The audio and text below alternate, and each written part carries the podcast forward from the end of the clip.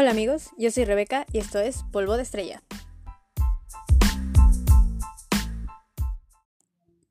Hola y bienvenidos a la segunda parte de el episodio de las películas del estudio Ghibli.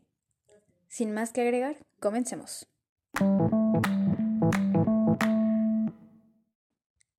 Número 6. Se levanta el viento, estrenada en 2013 y durando 2 horas 6 minutos. La película narra la vida de Hiro Horikoshi, el hombre que diseñó el avión de combate cero que fue usado en el ataque a Pearl Harbor durante la Guerra del Pacífico de la Segunda Guerra Mundial. Horikoshi fue un ingeniero aeronáutico que llegó a desarrollar varios aviones militares. La película empieza desde la niñez en la que Hiro, que soñaba con ser piloto de avión, conoce a Caproni en sus sueños y éste le anima a ser diseñador de aviones. Luego se muestra cómo estudió en la universidad y consigue trabajar como diseñador de aviones en Mitsubishi. Después narra los cambios en la aviación del momento, paso del avión de tela al avión de metal, y cómo los vivió el protagonista, que sabía que las máquinas que él tanto soñaba hacer serían utilizadas como armas de guerra, lo que le generó un conflicto interno. También relata la relación que tuvo con Naoko, que estaba enferma por tuberculosis y murió poco después de que él completara su obra maestra El avión cero. En realidad no esperaba que tuviera romance, por lo que dice la sinopsis, creía que era solo una película biográfica y de aviones. La música me encantó. Amé la escena en la que se mandan el avioncito de papel. Y dice, ni tú ni yo lo hemos visto, pero el viento sopla y hace que tiemblen las hojas, que el viento haga vibrar estas alas hasta llegar a ti. Abro un pequeño paréntesis. ¿Qué onda con el señor que comía plantas?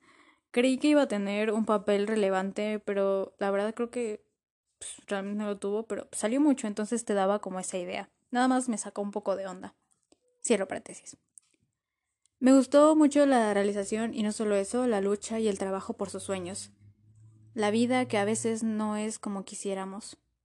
Lo que representa el hecho de que veas su ídolo en sus sueños y que es una manera de saltar en el tiempo y de contarte lo que ha pasado en ese tiempo que no te mostraron.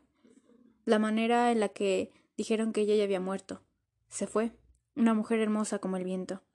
El romance, la manera en la que se conocen y se reencuentran, todo me encantó. El hecho de que a pesar de que se construyeran los aviones para la guerra, él solo estaba haciendo lo que amaba, no era su propósito que se usaran en eso, simplemente se dejaba ir con lo que amaba.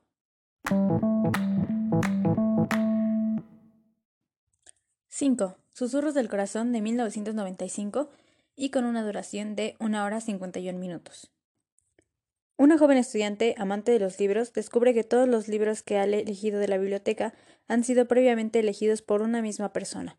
Cuando descubre quién es, conoce a Seiji, un joven que está aprendiendo el arte de fabricar violines. Me gustó mucho la música del inicio como estilo country y me encanta la escena en la que se ponen a tocar y cantar en la tienda este ellos dos y los viejitos con ellos. Me encanta la relación que tienen ella y él, al igual que la relación que hay entre la historia del reloj y la suya. Me gustó mucho también el personaje del abuelo. Y por lo mismo me hubiera gustado que dijeran más sobre la historia del abuelo y del varón. No sé mentir, por un momento creí que el abuelo se iba a morir, y esa escena me ha hecho derramar unas cuantas lágrimas. Me gustan mucho ese tipo de romances que no terminan de ser romances y en los que ambos crecen como personas y todo eso. La propuesta de matrimonio me pareció muy tierna y la manera en la que termina mostrándonos a todos los personajes me ha parecido genial. Otra cosa que me ha encantado ha sido lo de las fichas de los libros. Me parece algo muy romántico.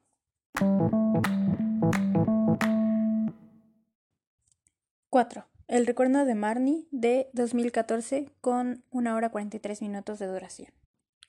Ana Sasaki es una niña solitaria y sin amigos que vive con una familia de acogida. A causa del asma que sufre y de su bajo estado de ánimo, sus padres adoptivos deciden enviarla a Hokkaido para quedarse con unos familiares lejanos, el matrimonio Oiwa, donde recorre las dunas cerca del mar. En el pantano encuentra una vieja mansión, la cual a Ana le resulta extrañamente familiar. En la casa se encuentra con una enigmática niña llamada Marnie, quien se convierte en la primera amiga de Ana. Después de haber trabado amistad con Marnie, Ana se vuelve más sociable, haciendo que pronto la familia y otras personas del pueblo se vuelvan amigos de la pequeña. Poco a poco, Ana empieza a descubrir cosas sobre Marnie que no era del todo lo que parecía. Es una muy bonita película. Lo que más me gustó de esta han sido los paisajes y la mansión abandonada, que creo que como a todos en el filme nos ha cautivado. Maneja un tema muy importante y que creo que eh, no le prestaron la atención debida y es la depresión en niños o adolescentes.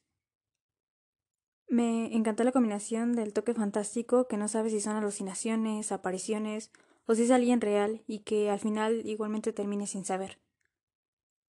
Me gustó la manera de representar los lazos familiares y sus dificultades, demostrando que las apariencias engañan y no todos tienen la vida perfecta que aparentan. Algo que me pasó con esta película y me parece bastante gracioso, no sé por qué, pero siempre que leía el título decía el recuerdo de Manry. Siempre decía, ah, es que Manry, Manry, Manry. Y hace poco me di cuenta que le estuve pronunciando mal todo el tiempo y es Marnie, no Manry. Eh, que bueno, al final creo que fue un personaje que tuvo una vida difícil, pero siento que al final encontró la manera de ser feliz y pues aunque no tuvo la vida perfecta, creo que vivió lo que tenía que vivir. Y me encantó, no saben cuánto, el tema final.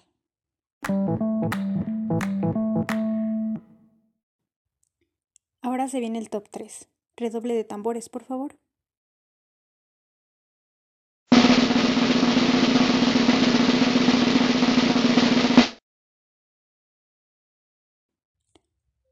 El cuento de la princesa Kaguya, estrenada en 2013 y con una duración de 2 horas 17 minutos. La historia comienza cuando una pareja de ancianos campesinos encuentran a una niña diminuta dentro de una planta de bambú y deciden adoptarla como su hija. Convertida rápidamente en una hermosa mujer, es pretendida por muchos hombres, incluido el emperador. Sin embargo, su inicial jubilo se ve reducido a tristeza, pues asegura que vendrán por ella las personas de la luna, lugar del que es originaria. Tiene una animación como tipo cuento, al igual que mis vecinos de llamada, y es una animación que en lo personal me gusta mucho. Es de las pocas películas con las que he llorado tanto. Y no les miento, no dejé de llorar en toda la película. Me entristeció demasiado que, que la alejaran de sus amigos, de lo que más le gustaba, le quitaron su felicidad, su vida. Me rompió demasiado el corazón cuando se encuentra con Shotemaru y le dice que está segura de que con él habría sido feliz, pero ya es tarde. En serio que en esa escena, o sea, de por sí estaba llorando con esa escena, solo hizo que llorara mucho más. No tengo ni la menor idea de qué es lo que dice el tema final, pero estoy segura de que si lo leo lloro más. Al inicio realmente no sabía por qué es que lloraba tanto, pero después de pensarlo me di cuenta de que es porque me recordó más bien me identifiqué con ella, ya que estuve en una situación en la que, al igual que ella, me tuve que alejar de mi hogar. Aunque en mi caso no me quitaron mi felicidad, ni mi vida, ni nada por el estilo, sí me resultó algo bastante difícil. 2. El viaje de Chihiro de 2001 con 2 horas 5 minutos de duración. Chihiro es una niña caprichosa y testaruda de 10 años que cree que el universo entero debe someterse a sus deseos. Cuando sus padres, Aki o Yugo, le dicen que tienen que cambiar de casa, se pone furiosa y no hace nada para ocultar sus sentimientos. Cuando la familia se marcha, Chihiro se agarra al ramo de flores que le han regalado sus amigos como si llevara en él todos sus recuerdos. Rumbo a su nueva casa, la familia parece equivocarse de camino y de repente se encuentran al final de un misterioso callejón sin salida. Allí se yergue un enorme edificio rojo con un interminable túnel en el centro que parece una boca gigantesca. El túnel conduce a un pueblo fantasmal donde les espera un magnífico banquete. Aquí y Yugo se lanzan sobre la comida. Chihiro mira a sus padres que siguen devorando plato tras plato cuando de repente son transformados en cerdos. Sin querer han entrado en un mundo habitado por dioses antiguos y seres mágicos, dominado por la diabólica Yubaba, una arpía hechicera. Yubaba le explica a Chihiro que a los intrusos los transforman en animales y después los matan para comerlos, los que consiguen escapar de ese trágico destino son condenados a morir una vez que se demuestre su inutilidad. Afortunadamente Chihiro encuentra un aliado en forma del enigmático Haku. Para postergar su terrible destino y para sobrevivir en este extraño y peligroso mundo debe hacerse útil, debe trabajar. Chihiro sale de su presa habitual, pero a la vez debe renunciar a su humanidad, a sus recuerdos e incluso a su nombre. Esta es la única película de anime que ha ganado un Oscar en la categoría de mejor película de animación. Y es simplemente maravillosa. Me encantó mucho y especialmente los de utilizar los nombres para no olvidar quién eres, ya que finalmente tu nombre es una representación de quién eres y de dónde vienes. En serio que amé a los personajes de Chihiro y de Haku.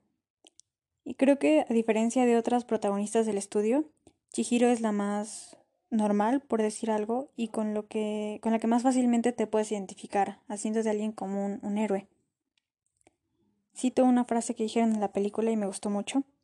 Nada de lo que sucede se olvida jamás, aunque tú nunca puedas recordarlo.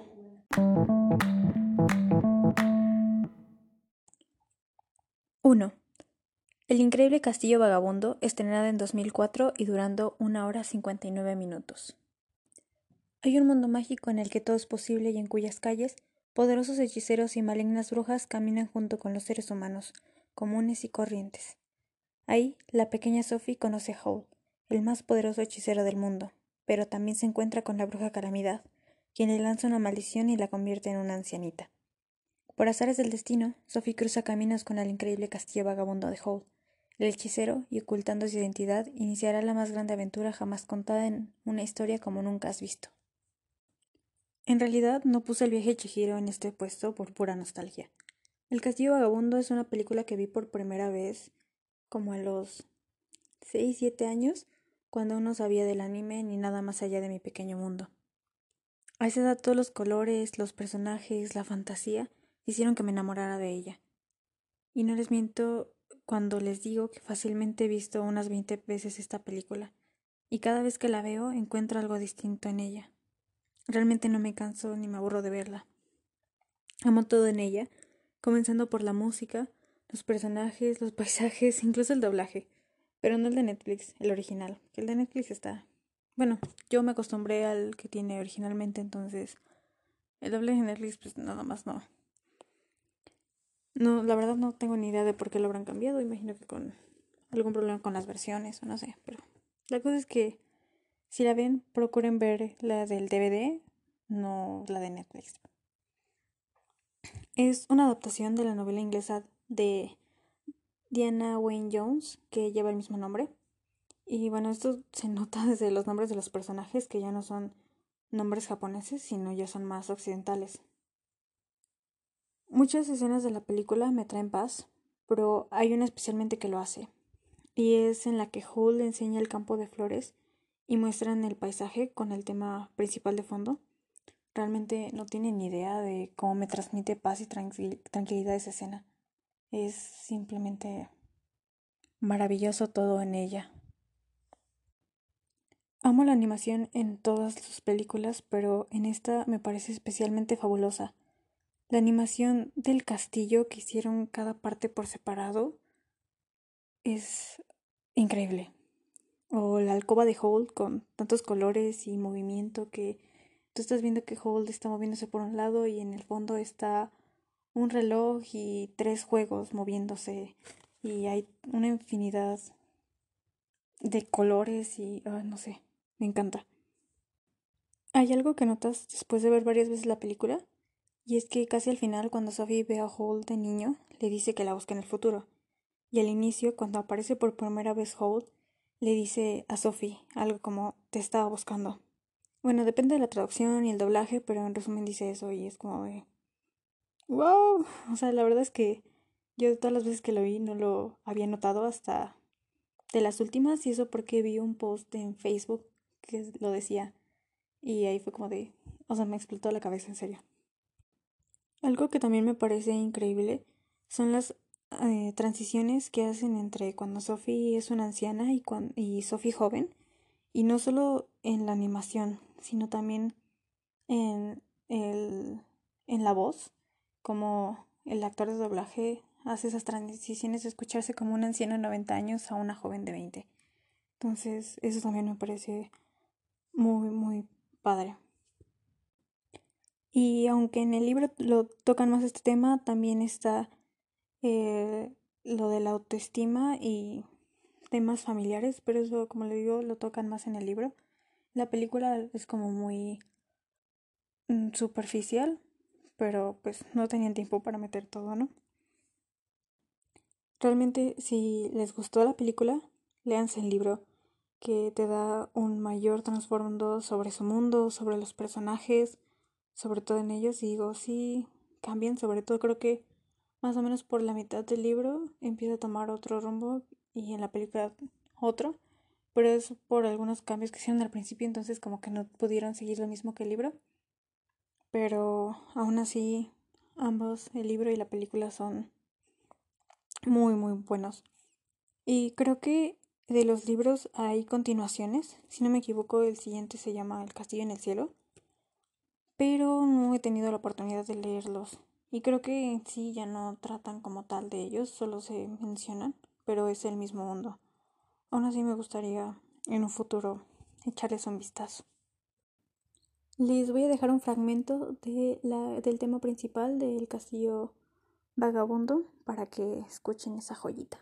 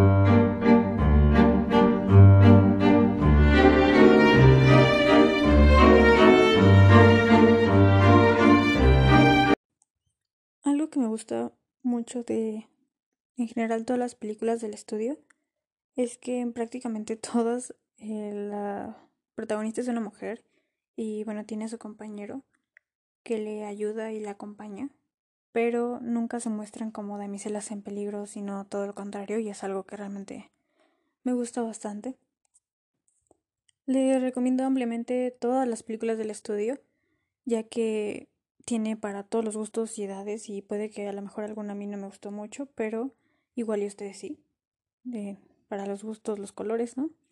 Y bueno, si ya vieron alguna película, me gustaría que me dieran su opinión o si quieren comentar sobre alguna, no sé. Y bueno, este, si les gustó, los invito a que me sigan. Mis redes sociales se encuentran en la descripción. También si quieren comentar algo, mis redes siempre están abiertas, si tienen alguna sugerencia o simplemente quieren hablar, no duden en escribirme. Por mi parte esto es todo. Adiós.